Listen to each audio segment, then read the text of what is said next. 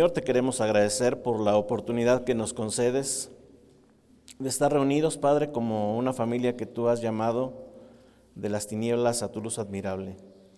Te agradecemos, Padre, porque es a través de una palabra que se llama Evangelio, de esta manera tú determinaste que tendrían que ser llamadas las personas que son tus ovejas, las que escucharan tu voz tendría que ser de esta forma como, como fueran llamadas. Y queremos agradecerte, Padre, porque nos dejas entender por medio de tu palabra, nos abres el entendimiento, nos abres el, el corazón también para recibir el Evangelio y nos ayudas, Padre, a darnos cuenta de nuestra condición, una condición, Padre, que es muy lamentable porque estamos condenados a muerte por haber pecado contra ti. Pero te agradecemos también, Señor, porque este sacrificio, el sacrificio que hizo tu Jesucristo en la cruz, alcanza, Señor, para cubrir todas aquellas cosas, Padre, que nosotros no pudimos hacerlo. Y también, Señor, nos mueve a arrepentimiento, nos, una vez mirando nuestra condición, nos lleva, Padre, a tratar de agradarte. Y pues te damos gracias, Padre, por esta oportunidad. Concédenos escuchar tu palabra, concédenos, por favor, aterrizar en la escritura, comprender, Padre, que lo que proviene de la escritura es la verdad y solamente la verdad y ayúdanos también a distinguir, Padre, con aquel tipo de doctrina, Señor, que nada tiene que ver con las cosas que no están en tu palabra. Gracias te damos, Padre, por la protección que nos das, el cuidado que nos das de dejarnos entender tu palabra. Gracias te damos en nombre de Dios Jesús. Hace unos días empezamos a leer 1 Corintios 15, usted lo recuerda. Eh, recuerda usted que el apóstol Pablo dirige esta esta carta de 1 Corintios 15 a una iglesia que está al sur de Grecia y que pertenece al imperio romano. Esta ciudad era tan próspera, era mm, comercialmente muy buena para el comercio, era algo fenomenal lo que experimentaba esta ciudad, pero también era moralmente corrupta. Se acuerda que se llegaba a ocupar el término corintianizar para describir la, la la decadencia moral en algo. Cuando alguien, algo estaba moralmente caído, se ocupaba el término corintianizar porque habían llegado hasta este, hasta este punto de ser eh, totalmente depravados y corruptos. Esta iglesia fue fundada por el apóstol Pablo durante su segundo viaje misionero, estuvo con ellos, recuerde, aproximadamente año y medio y estuvo enseñándoles la palabra continuamente seguramente lo primero que presenta el apóstol Pablo con esta iglesia, seguramente es el Evangelio. Y es lo que estamos tratando de explicar en, esta, en esta serie de predicaciones, porque hay una necesidad muy grande de que la iglesia comprenda el Evangelio y las personas que están en una iglesia comprendamos el Evangelio y nuestros hijos y nuestros familiares comprendamos el Evangelio porque es la única forma que Dios llama. Da una enseñanza respecto al Evangelio de Jesucristo. Él no consideró que esta iglesia ya lo conocía, él no tiene a menos no repetirlo, él más bien considera que lo que antes había predicado es necesario que nuevamente lo vuelvan a escuchar a la hora de que esta carta se predica desde un púlpito. Él manda la carta y desde el púlpito el pastor seguramente la lee delante de toda la congregación y les vuelve a exponer lo que es el Evangelio y nosotros vamos a entender también ese Evangelio.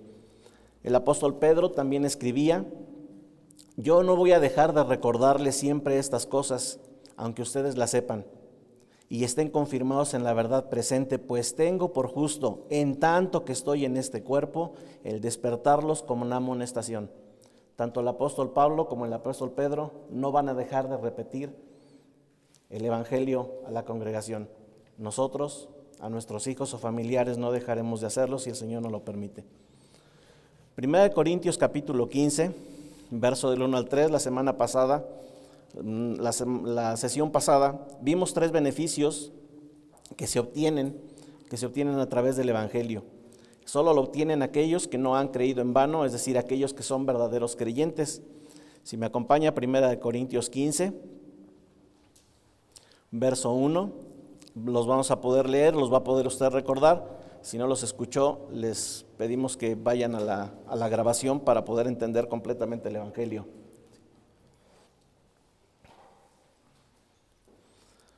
Verso 1. Ahora os hago saber, hermanos, el Evangelio que les prediqué, el cual también recibieron, en el cual también están firmes, por el cual también son salvos. Si retienen la palabra que os prediqué, a no ser que hayan creído en vano. Vamos a ver que, se reciben tres beneficios, se obtienen a los que han creído, y los tres beneficios son los siguientes. Primero, es evangelio, es recibido por el oyente, acuérdese, recuerde, es un evangelio para llevarlo, es un evangelio que se mantiene ahí, que se queda, eso es que se recibe, que se acepta, pero se acepta de tal manera que queda de manera permanente, ya no se aparta de una persona creyente. El primer beneficio es que se recibe. El segundo beneficio de un verdadero creyente es que lo, hace que permanezca firme, es decir, sin moverse.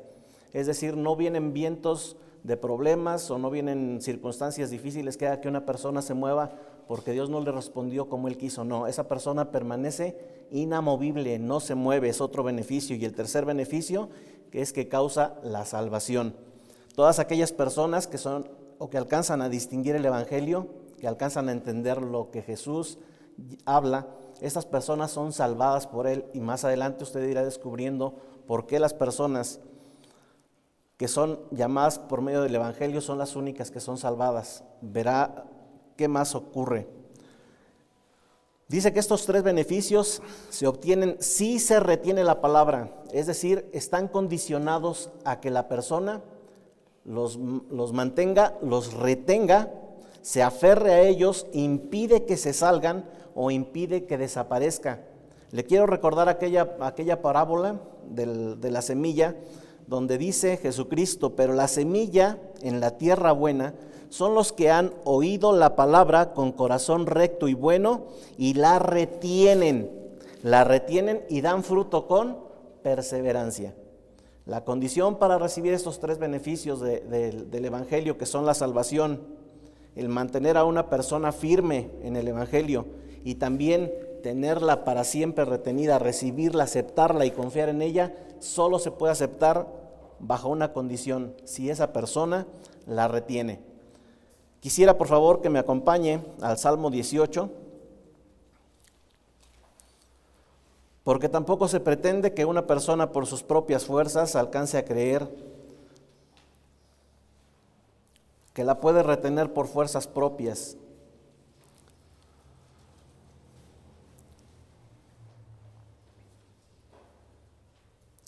Si una persona puede permanecer en el Evangelio, es solamente porque el Señor le ayuda a estar firme. El que causa la firmeza es el Señor. Salmo 18, 31. David escribe, pues ¿quién es Dios fuera del Señor? ¿Y quién es roca sino solo nuestro Dios? El Dios, note, que me ciñe de poder. Me ciñe, es decir, es una acción que corresponde, el poder es una acción que corresponde al Señor. Él es el que me ciñe. Si yo tengo poder es porque qué? Él me lo da. Y ha hecho perfecto mi camino. si, si mi camino llega a ser correcto es por una razón, porque Él lo ha hecho. Verso 33, Él hace mis pies como de siervas. Quien lo hace, Él. Esto lo está afirmando David. Me afirma en mis alturas. Él es el que me mantiene firme. 34. Él adiestra mis manos para la batalla y mis brazos para tensar el arco de bronce. Verso 35. Tú me has dado también el escudo de tu salvación. Tu diestra me sostiene. Tu benevolencia me engrandece. Verso 36 ensanchas mis pasos debajo de mí y mis pies no han, resbalado. ¿Por qué no resbalan? Porque ha ensanchado los pies debajo de mí. Toda la obra de una persona que puede permanecer en el Evangelio es una obra exclusivamente de Dios.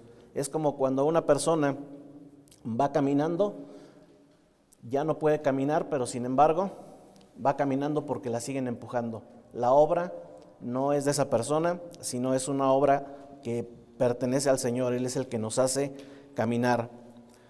Los tres beneficios obtenidos por medio del Evangelio lo obtienen solo aquellos creyentes auténticos que perseveran en la fe. No perseveran por sí mismos, sino que son preservados por el poder de Dios, por su fidelidad. Perseveran porque son de Dios, por esa razón permanecen. Cuando el apóstol Juan está condenando a este grupo de personas que se había apartado de la fe, él hace un comentario en primera de Juan diciendo, ellos salieron de nosotros, pero en realidad no eran de nosotros. Porque si hubieran sido de nosotros, habían permanecido con nosotros. ¿Qué significa hubieran permanecido con nosotros? Si hubieran quedado en el Evangelio, ellos hubieran seguido predicando el Evangelio correcto. Ellos empezaron a predicar un Evangelio diferente, empezaron a añadirle a la Escritura. Ellos no pertenecían a la iglesia. ¿Y por qué no pudieron permanecer? Porque no eran del Señor.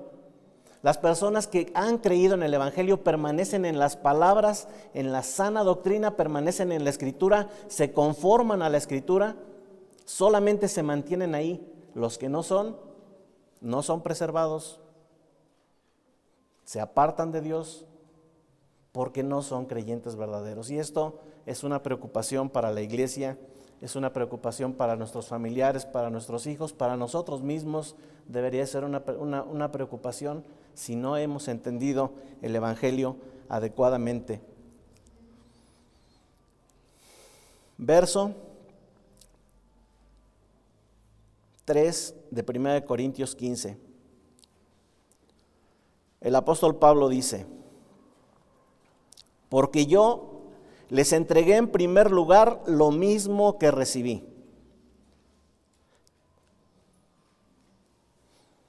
Porque yo les entregué en primer lugar lo mismo que recibí.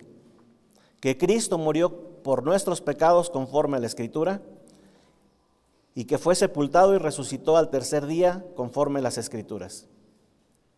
Vamos a desarrollar sobre el verso 3.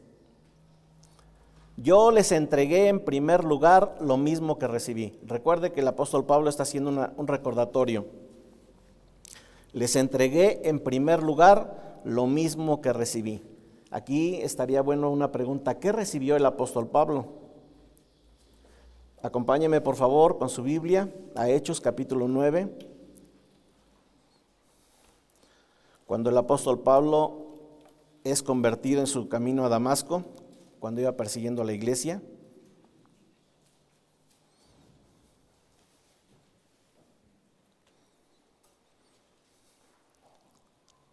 Hechos capítulo 9. Cuando el apóstol Pablo le escribe a los Gálatas, les dice de la siguiente manera, y en un momento lo vamos a corroborar, con la lectura. En los Gálatas les les dice a los Gálatas, quiero pues que sepan hermanos que el Evangelio que fue anunciado por mí no es según hombre pues ni lo recibí de hombre, nadie le predicó al apóstol Pablo el Evangelio, ni me fue enseñado, tampoco por hombre, sino que lo recibí por medio de una revelación de Jesucristo. Y cuando nosotros llegamos y vemos en Hechos capítulo 9, verso 4, leemos lo siguiente. Al caer a tierra, oyó una voz que le decía, Saulo, Saulo, ¿por qué me persigues? Probablemente mi entonación no sea la correcta, porque no sabemos exactamente cómo fue esta voz, solamente dice las palabras que ahí se escucharon, pero debió de haber, sido terrible escuchar esto al apóstol Pablo. Saulo, Saulo, ¿por qué me persigues? Verso 5 contesta el apóstol Pablo, ¿quién eres, Señor? Preguntó Saulo. Y el Señor respondió, yo soy Jesús a quien tú persigues. Levántate, entra en la ciudad y se te dirá lo que debes de hacer. Note nuevamente, antes del verso 6, yo soy Jesús a quien tú persigues. Continúa con una orden, levántate, entra en la ciudad y se te dirá lo que debes de hacer. Lo primero que recibe el apóstol Pablo es lo que está entregando también a la iglesia de Corinto. Es lo que ya les había dado a conocer en su segundo viaje misionero cuando fundó la iglesia. El Evangelio significan las buenas noticias. ¿Está usted de acuerdo? Eso es lo que significa Evangelio, buenas noticias. Y estas buenas noticias las recibe el apóstol Pablo directamente del Señor. Pero escuche lo que él recibió. Escuche sus buenas noticias. Yo soy Jesús a quien tú persigues. Hágase la misma pregunta conmigo. ¿Buenas noticias? Yo soy Jesús a quien tú persigues. ¿Buenas noticias?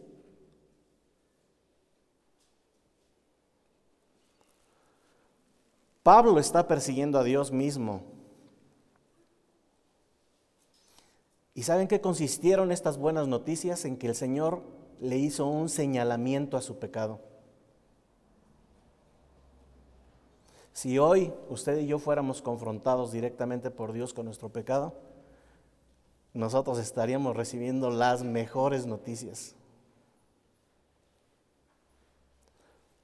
Saulo, Saulo, ¿Por qué me persigues? ¿Qué hay de bueno en que alguien te señale tu pecado? Alguno preguntará, ¿qué hay de bueno con eso? Yo no puedo presentarle a mis hijos un evangelio donde le voy a presentar su pecado, porque en lugar de llamarlo, lo voy a distanciar. Ese es su pensamiento, no el pensamiento de Dios. Desarraigue ese pensamiento de usted. Cuando el Señor Jesucristo llama a Pedro, ¿recuerda usted que estaban en una pesca que no habían pescado nada? De repente, al echar las redes por un lado, como le indicó el Señor, dice que las, las redes se rompían, ¿se acuerda? Y la escritura relata en Lucas que Pedro cae a los pies de Jesús diciendo, apártate de mí, Señor, pues soy hombre pecador. La Biblia lo único que nos dice es que Pedro vio las redes tan llenas que lo que le vino a él fue una convicción de pecado.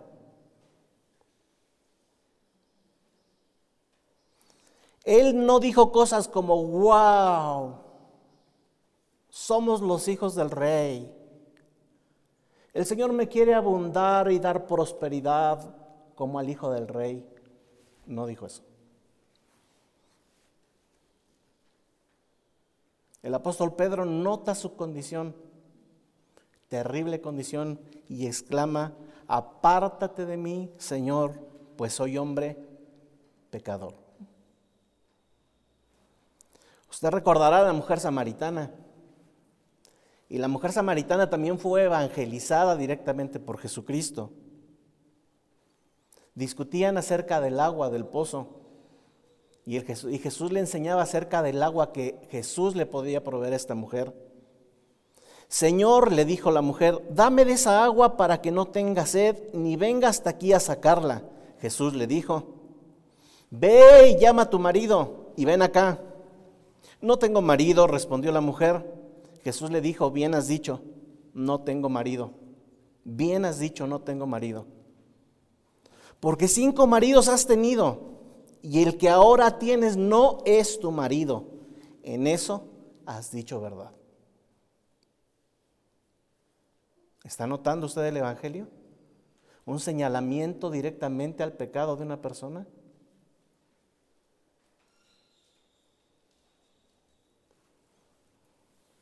El apóstol Pablo dice, les estoy entregando lo mismo que recibí. Lo primero que recibió directamente de Jesucristo fue un señalamiento por su condición pecadora, igual que Pedro, igual que la mujer samaritana. En la primera predicación, si me acompaña a Hechos capítulo 2, verso 36, en Hechos capítulo 2, el apóstol Pedro después de recibir el Espíritu Santo, predica a los judíos. Vamos a ver qué les dice en esta primera predicación. Y vamos a ver si ahora Pedro, lleno del Espíritu Santo, hace una predicación igual que la hace Jesucristo, o él tiene un evangelio propio. Hechos capítulo 2, verso 36. Después de que los había confrontado, les hace saber quién es Jesucristo, les dice dónde está, les ha hecho saber que Dios lo ha hecho, hecho sentar a, su diestra, lo ha hecho rey. Les dice en el verso 36 a los judíos que estaban escuchando su mensaje, sepa pues con certeza toda la casa de Israel que a este Jesús, a quien ustedes crucificaron, Dios lo ha hecho Señor y Cristo. Qué buena noticia habrá para un judío escuchar esto. Nomás piense tantito por un momento que usted es judío y usted estuvo ahí, crucifíquele, crucifíquele. Y de repente el apóstol Pedro lo confronta directamente y le dice, ese que ustedes estaban diciendo, crucifíquenlo, el Señor lo ha hecho Señor y Cristo. Vamos a ver los efectos a partir del verso 37 que provoca en estas personas. Al oír esto, conmovidos profundamente, otra versión dice hiriendo sus conciencias, y en otra, en otra palabra dice se conmovieron, en otra dice se compungieron. Los efectos de esas palabras es que hieren la conciencia, son conmovidos profundamente y le dicen a Pedro y a los demás apóstoles, hermanos, ¿qué haremos? Noten que aquí ya están buscando solución. ¿Qué haremos? Entonces Pedro les dijo, arrepiéntanse. Cuando una persona es confrontada con su pecado, lo segundo que tiene que hacer, si en verdad es un creyente, lo segundo que tiene que hacer es arrepentirse. Lo segundo que tiene que hacer es dejar esa práctica, porque esa práctica lo ha llevado a muerte.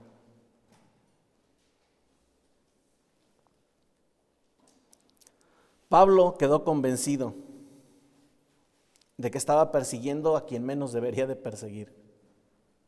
Dios mismo le dijo, ¿por qué me persigues? Estaba persiguiendo al mismo Dios. Pedro queda pasmado ante la majestad de Dios, ve su terrible condición y en lugar de decir, ah, wow, qué bueno que tú me estás bendiciendo, soy ahora el hijo del rey, le dijo, apártate de mí porque soy hombre pecador. La mujer samaritana exclamó, Señor, me parece que tú eres profeta.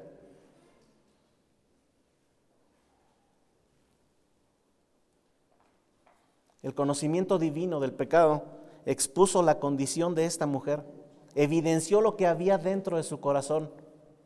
¿Qué quiere decir o qué trata de decir esta mujer con me parece que eres profeta? Tú sabes lo que hay dentro de mí. ¿Y sabe lo que había dentro de esta mujer?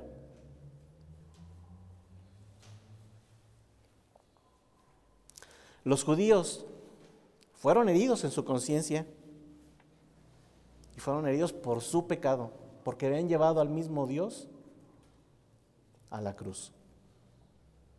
Todos ellos fueron conmovidos profundamente, sus conciencias fueron heridas, se compungieron de corazón, dice la, Reina Valera 60 quedaron sin escapatoria. Ahí ya no hay esperanza, ahí lo que hay que hacer es pagar.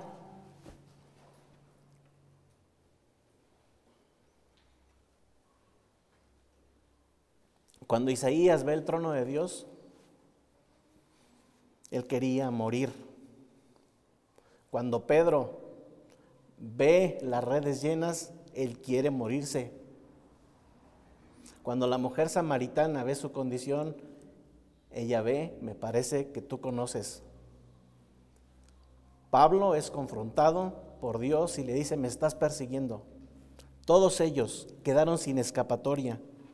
Hay una declaración, hay una sentencia en la escritura que usted conoce y ellos también conocían. La paga del pecado es la muerte. El alma que pecare, esa morirá. Ellos lo sabían. ¿Usted lo sabe? ¿Usted sabe que la paga del pecado es la muerte? ¿Qué posibilidad hay en una persona que está condenada a muerte? La única posibilidad que tiene es pagar. La única posibilidad que le queda es morir. Es la única posibilidad.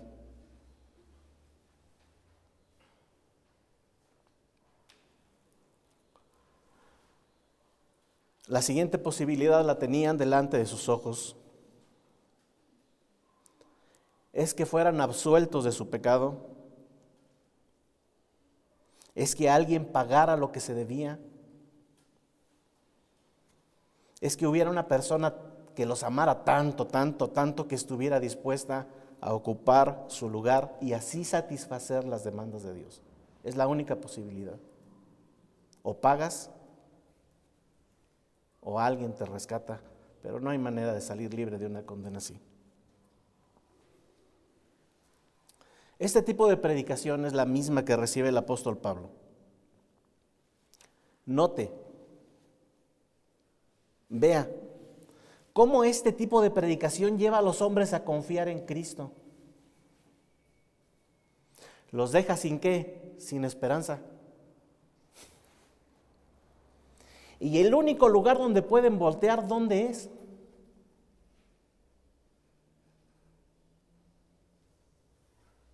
Nadie puede venir al Padre si no es que. Cuando esta predicación, este tipo de predicación como la que es, hace el apóstol Pablo se lleva a cabo, la, la otra alternativa que tienen los pecadores es que los lleva a confiar o también a rechazar a Jesucristo.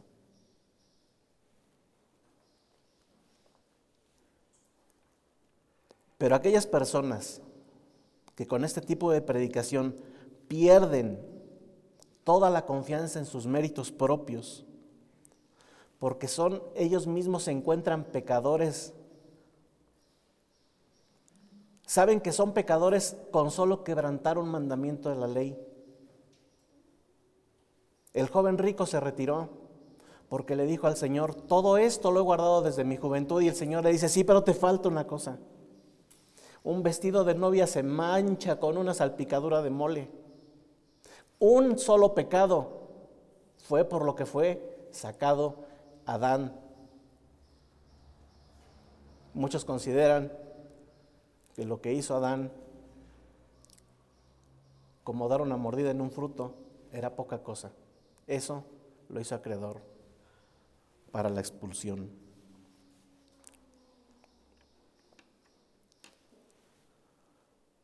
El Espíritu Santo llega a convencer a estas personas de tal manera que los lleva a depositar la confianza en Jesucristo solamente a las personas que la ha escogido. Ellos reciben una vida nueva, por consiguiente se arrepienten de sus pecados,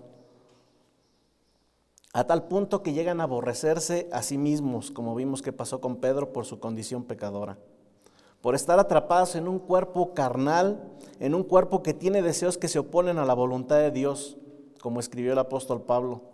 Se dan cuenta que su salvación será posible no por su propia cuenta, no por sus propios méritos, sino por solamente los méritos de Jesucristo, quien cumple perfectamente todos los requisitos de las demandas de la ley.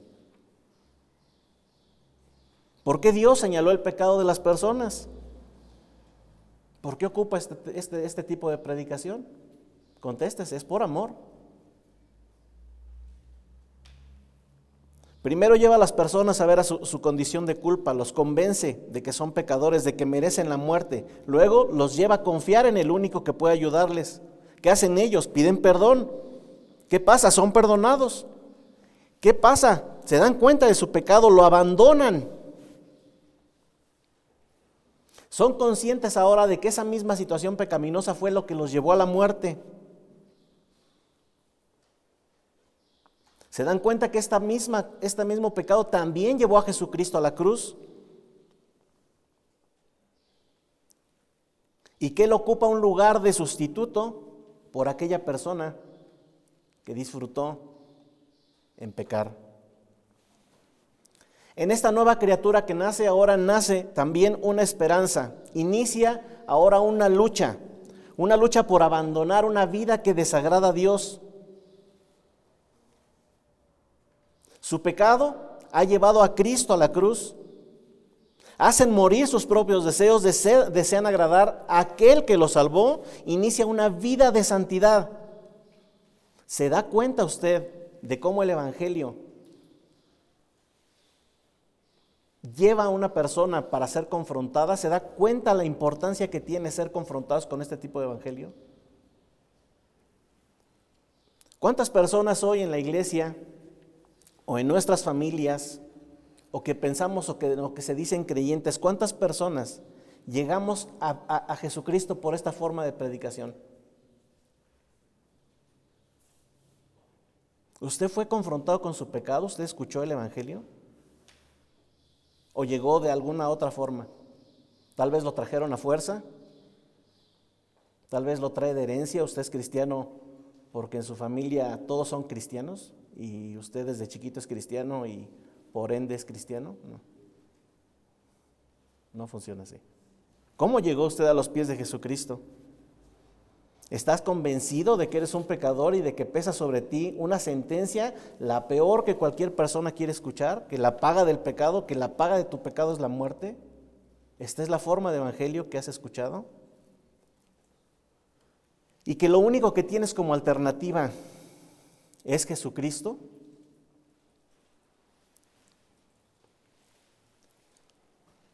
Una pregunta clave también que tal vez deberíamos de considerar todos nosotros. ¿Tú estás convencido de que eres un pecador?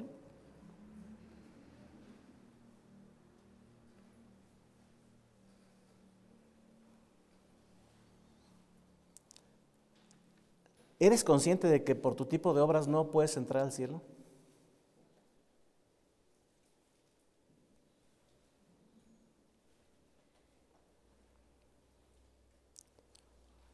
¿Estás plenamente convencido? ¿Tú, ¿Tú, ya eres convencido de que necesariamente necesitas a alguien que te salve? ¿Ya eres consciente de eso?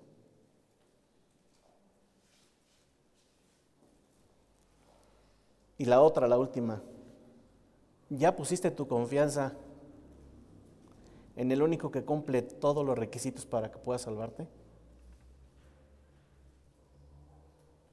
¿Y si eso ya pasó? Si ya pusiste la confianza en Él y si ya eres salvo, te darás cuenta que lo que sigue es una vida de santidad.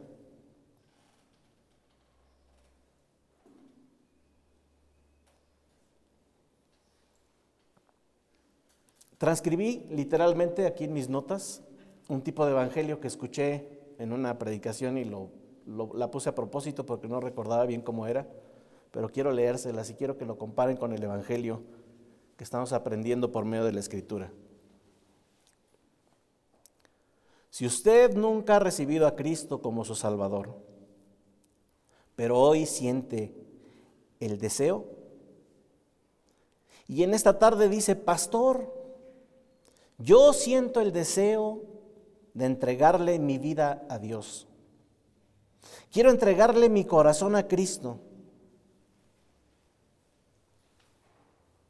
Dice el pastor, ¿hay alguna persona así? Yo quiero hacer hacerle una invitación, dijo el pastor.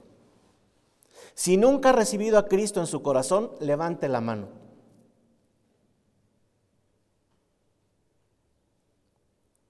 Pudiéramos hacer ese ejercicio nada más ahí en la mente. Levante su mano en la mente para que...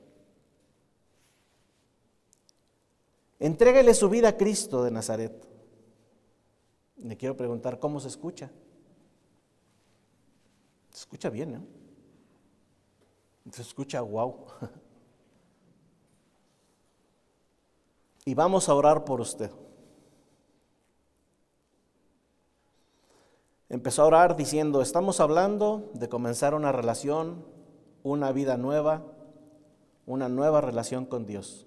Repita conmigo, Señor, en este día me arrepiento de mis pecados, te pido perdón por mis pecados, te doy gracias por tu muerte en la cruz, por salvarme Hoy te doy gracias por el perdón ofrecido en la cruz. Y termina diciendo esta sentencia. Si usted hizo esta oración, usted ha recibido a Cristo en su corazón. Como levantamos la mano ahí en secreto, seguramente también en secreto algunos vamos a suponer que aceptaron esta forma de evangelio. Y el predicador desde acá enfrente les hizo una declaración, usted ha recibido a Cristo en su corazón.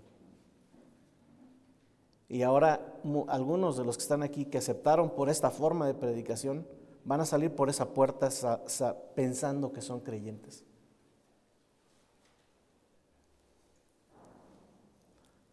¿Se puede declarar creyente a una persona solamente por ser buen repetidor de una oración?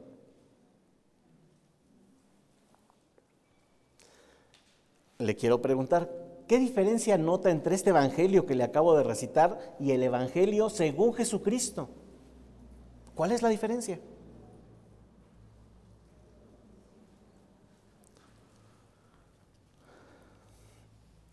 En la iglesia de Galacia el apóstol Pablo también tuvo problemas, los exhortó por seguir un evangelio diferente del que los apóstoles habían recibido y dijo esto, estoy maravillado de qué tan pronto se han alejado del que los llamó por la gracia de Cristo para seguir un evangelio diferente.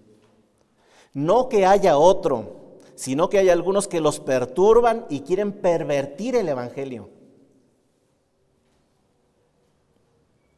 Mas si aún nosotros o un ángel del cielo les anuncia otro evangelio diferente del que les hemos anunciado, sea maldecido por Dios, sea anatema.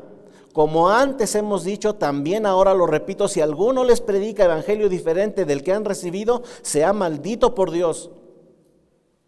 Yo les pregunto, hermanos, esto es bueno que lo consideremos. ¿Han recibido ustedes un evangelio diferente?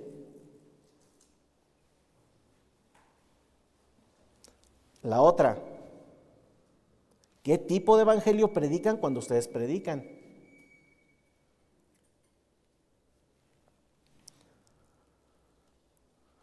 Un pastor de la ciudad de Nueva York, creo que es de Nueva York, Mark Dever, identifica algunos tipos de evangelio, o más bien cuatro formas en que los creyentes llegan a confundir el evangelio. Uno de ellos es el, el, testimonio personal. Esta forma también la han adoptado algunos grupos de ayuda social, como doble A, el testimonio personal. Ellos ocupan un podio para decir yo antes era, yo antes fui, hice esto, hice aquello, mi vida era así y ahora ya no soy así. Y es la forma que algunas personas ocupan para querer transmitir el Evangelio, pero es un Evangelio que no es Evangelio, es un Evangelio diferente, no es el de Jesucristo. Lo que estás tú predicando o lo que estás tú anunciando no es palabra de Dios, es tu opinión, Tú estás diciendo lo que antes, lo que antes fuiste. Yo te pregunto, ¿y cuándo una persona por lo que antes fuiste va a quedar convencida de su propio pecado? No, ¿verdad? No. Esa no es predicación. Y algunos fueron llamados a la iglesia de esta manera. La hermana Gertrudis nos vino, nos trajo su testimonio manita y fíjate que yo antes era así y mi esposo y mi amiga y mi familia y todos y ahora ya somos diferentes y ahí vienen y son atraídos así. Ay, yo también. Segundo punto, segundo tipo de evangelio que se confunde con el evangelio, la ayuda social.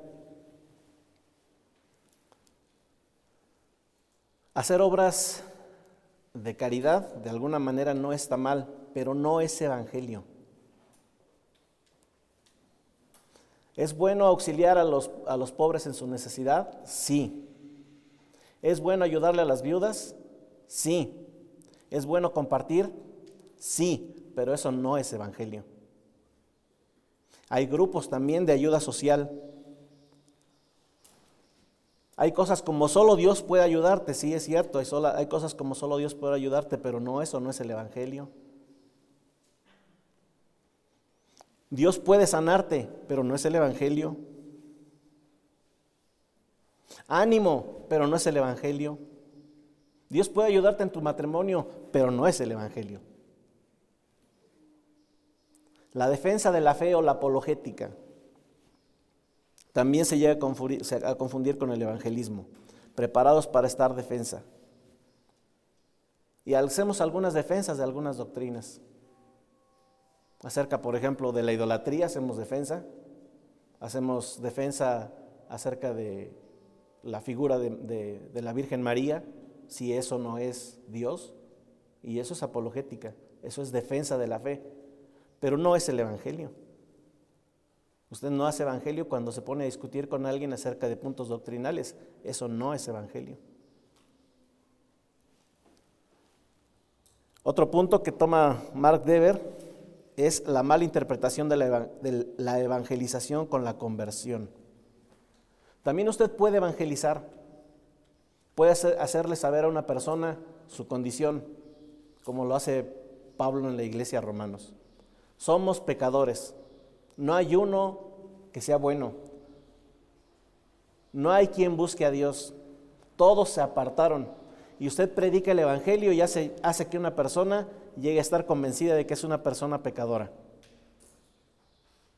Pero eso tampoco garantiza que la persona sea convertida y eso tampoco se debe de, confundir con conversión. Puede que usted esté durante un año seguido trabajando con una familia, con un grupo de personas, le esté enseñando la Biblia, pero eso no es garantía de su conversión. Lo único que convierte el alma es el Evangelio. Es lo único que convierte el alma. ¿Cuánto tiempo han estado nuestros hijos con nosotros? Yo tengo en promedio 20 años con ellos. ¿Han escuchado? Han escuchado. ¿Eso garantiza que ellos sean creyentes? No.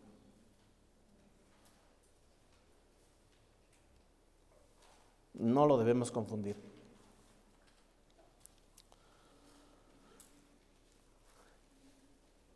Otro tipo de evangelio. Dios te ama. Yo les pregunto, ¿esta verdad es verdad o es mentira? ¿Es verdad? Ahora yo les pregunto, ¿Dios te ama es el evangelio? No. No, Dios te ama no es el evangelio. Es una parte del evangelio. El amor de Dios es una parte del evangelio, pero no es el evangelio. Recuerde que el Evangelio confronta con el pecado a la gente para que vea su condición de pecado y de inevitable juicio y llevarlo a los pies de Cristo como el único que lo puede liberar.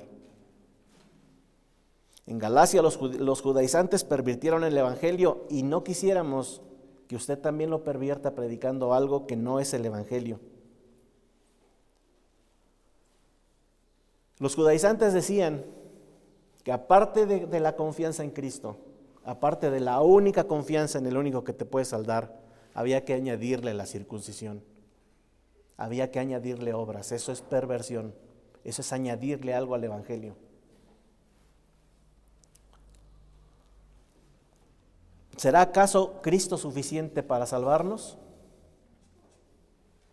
Por supuesto que sí es suficiente. Solo Cristo salva sin hacer otras obras. Cuando se comparte el Evangelio se debe de ser muy cauteloso de no decir nada que se añada a la obra de salvación. Toda la obra ya la hizo Jesucristo y toda, toda la salvación depende de una cosa, de la confianza que la persona pueda poner en Jesucristo. Recuerde también que esa confianza no es una confianza propia, ya lo vimos al principio. Si permaneces, si una persona permanece no es por méritos propios, sino porque el mismo Dios lo ha traído y le ha dado fe para que pueda depositar su confianza en Él, pueda alcanzar a ver su condición caída y pueda ir arrodillado a pedir perdón, pueda confiar en la obra de Jesucristo y le es suficiente para permanecer. Siempre a la hora de compartir el Evangelio se debe de predicar la condición pecadora del hombre, al igual que lo hizo Pablo con los Corintios, con los Gálatas y con cada una de las iglesias que levantó. La semana pasada, recuerde, y si no lo recuerda, le voy a pedir que vaya a la prédica de la semana pasada que nos hizo favor de compartir nuestro hermano Cano. La semana pasada, desde aquí, desde este púlpito, se hizo una confrontación para evidenciar el pecado ¿Se acuerda qué pecado quedó evidenciado desde el púlpito? El adulterio. ¿Qué tipo de adulterio? el del corazón. No solamente el físico. Si tú llegas a pensar, dice qué, para codiciarle en tu corazón, eso es adulterio. ¿Sabe que lo que pasó hace ocho días aquí en el púlpito fue una predicación del Evangelio?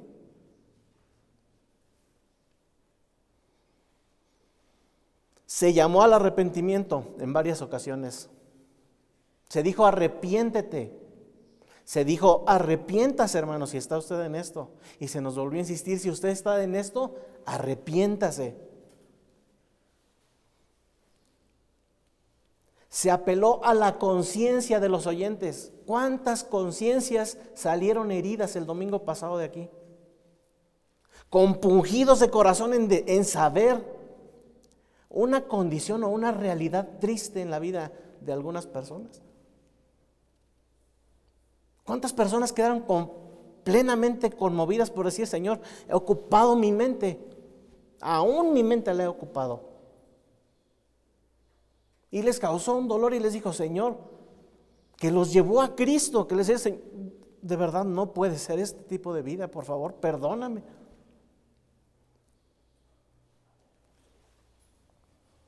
Le quisiera preguntar, hermano, ¿existen los creyentes adúlteros?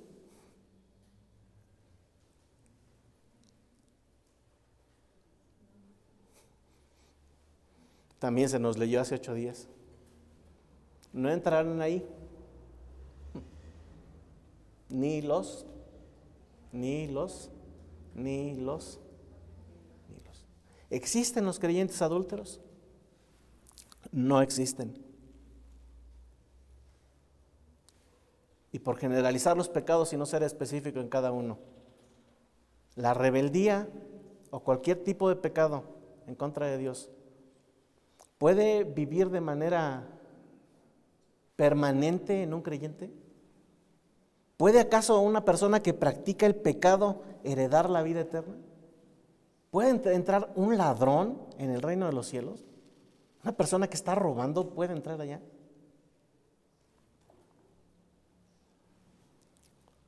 ¿No está más bien muerto, como dice la Escritura, en sus delitos? ¿No está más bien prisionero de sus propias pasiones? ¿No más bien obedece a su propia concupiscencia? ¿No es esto resultado de una naturaleza caída? Por supuesto que sí.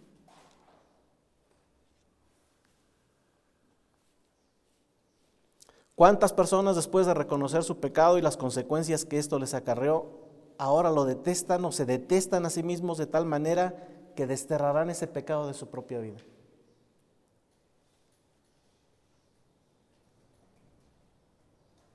El arrepentimiento lleva por un lado a confiar en Cristo y lleva por el otro lado al arrepentimiento. Si no, no fue evangelio, no fueron evangelizados en verdad. No hay nada que añadir a este tipo de evangelio. Algunos han pensado, y en esto tenemos que hacer una advertencia clara. A lo largo de la historia hay muchas personas que han considerado pensar mejor que Dios. Y espero que ninguno de los que estemos aquí tenga esa consideración de sí mismo. Y digo mejor porque lo que ellos consideran piensan que es mejor que las ideas que Dios tiene. Piensan que es mejor que amoldarse a lo que dice la palabra y presentar el Evangelio como lo presenta el apóstol Pablo y el apóstol Pedro y todos sus apóstoles. Solo el Evangelio verdadero, tal y como es, como Cristo lo enseñó, de la manera que lo recibió Pablo, es el que trae vida al hombre. Es la palabra de Dios la que cambia el corazón del hombre. Y el Evangelio es palabra de Dios.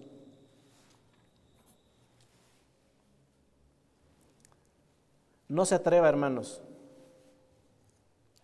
a tratar de evangelizar a otra persona de una manera diferente. Dios es amor, Dios va a cambiar tu vida. Acércate y te va a prosperar. Para de sufrir. No te atrevas a hacerlo así. Tú no eres más bueno que Dios. No intentes ser más bueno que Dios. Pero se van a alejar mis hijos y se van a alejar mis familiares. Sí, tú amóldate a lo que dice el Señor. La obra es de Él. Queremos tener aquí la iglesia llena de personas que dicen amar a Dios pero no han confiado ni se han arrepentido. No. ¿Queremos que nuestros hijos estén aquí por tradición? No. Nosotros los padres los confrontaremos con sus pecados también. Los evangelizaremos como dice la Escritura.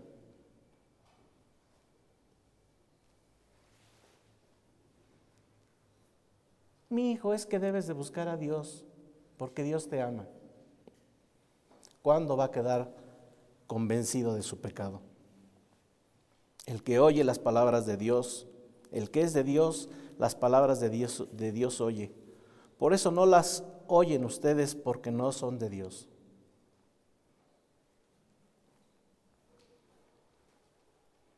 ¿Por qué no hay conversión en nuestros parientes, en nuestros hijos y vecinos? Porque solamente los que son ovejas siguen la voz de Dios. ¿Está usted predicando un evangelio diferente? ¿Usted mismo no comprendía el evangelio? ¿No lo comprende? Ya vimos o ya entendió a través de esta predicación que los que son confrontados por Dios en su pecado, por su, condición caída, son los que alcanzan a ver la necesidad de un Salvador? ¿Lo que usted predica es lo mismo que Pablo recibió? La única forma de llamar a los que son ovejas es por medio de la palabra no adulterada, sin pervertirla, con algo que no suene tan aterrador o hablándoles con amor, más amor del que el Dios tiene, para que no se espante y sean atraídos. Hermanos, eso es pervertir el Evangelio y no pretendemos falsos arrepentimientos en una congregación y en una familia. Queremos hacer la voluntad de Dios. Le pido que cierre sus ojos y reflexionemos en el siguiente pasaje. Cierre sus ojos. Porque no envió Dios a su Hijo al mundo para condenar al mundo, sino para que el mundo sea salvo por él. El que en él cree no es condenado, pero el que no cree ya ha sido condenado, porque no ha creído en el nombre del unigénito Hijo de Dios.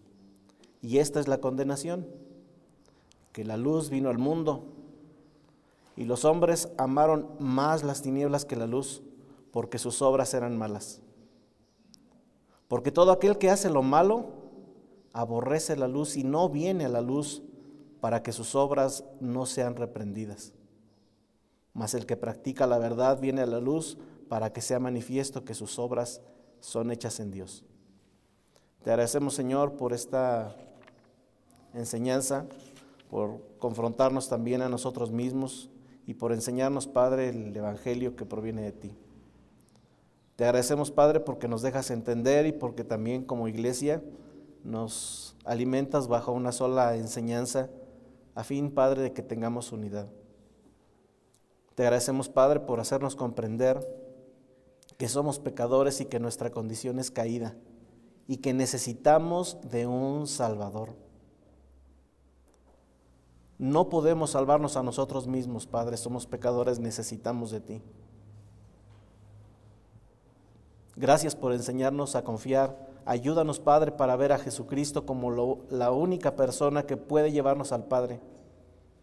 Ayúdanos a confiar en la obra que Él hizo Ayúdanos a confiar y a tener, a tener fe, Señor, en, en esta obra que Él hace y que cubre, Señor, todos nuestros pecados. Ayúdanos a predicar este Evangelio, hacerlo de la manera correcta, como lo hiciste tú, Señor Jesús. Te agradecemos también porque nos haces darnos cuenta que este tipo de predicación no solamente nos lleva a los pies de Jesucristo por hallarnos a nosotros imposibilitados, para llegar al cielo por nuestras propias fuerzas, sino que además este tipo de evangelio produce en nosotros arrepentimiento, conmueve nuestro corazón, es movido somos movidos hasta las propias entrañas, nos aborrecemos, Padre, por nuestra propia condición. Ahora, Señor, buscamos un tipo de vida diferente, buscamos agradarte, deseamos abandonar nuestros pecados, lo que nos ha llevado a nosotros a muerte y a tu Hijo a la cruz ha sido nuestro pecado. No es posible, Señor, que permanezcamos en él. Por eso te agradecemos que nos aclares el pensamiento y nos ayudes, Padre, no solamente a compartir el Evangelio, sino a entenderlo primero. Te agradecemos en nombre de Dios Jesús por la obra que haces con nosotros. Gracias, Padre, por permitirnos estar en este lugar escuchando de ti. Gracias, Señor. Gracias.